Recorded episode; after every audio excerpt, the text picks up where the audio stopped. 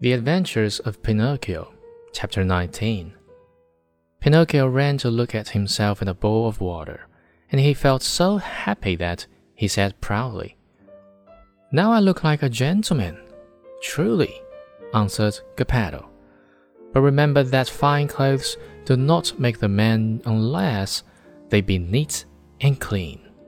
Very true, answered Pinocchio.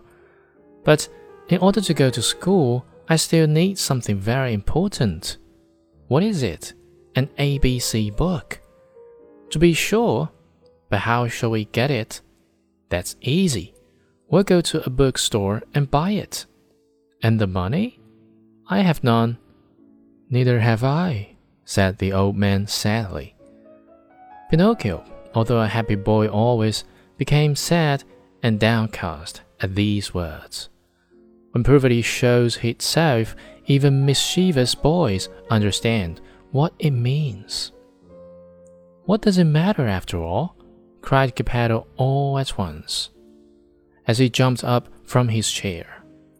Putting on his old coat, full of darns and patches, he ran out of the house without another word. After a while, he returned.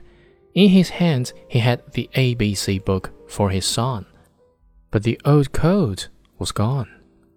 The poor fellow was in his shirt sleeves, and the day was cold. Where's your coat, father? I have sold it. Why did you sell your coat? It was too warm. Pinocchio understood the answer in a twinkling, and unable to restrain his tears, he jumped on his father's neck and kissed him over and over.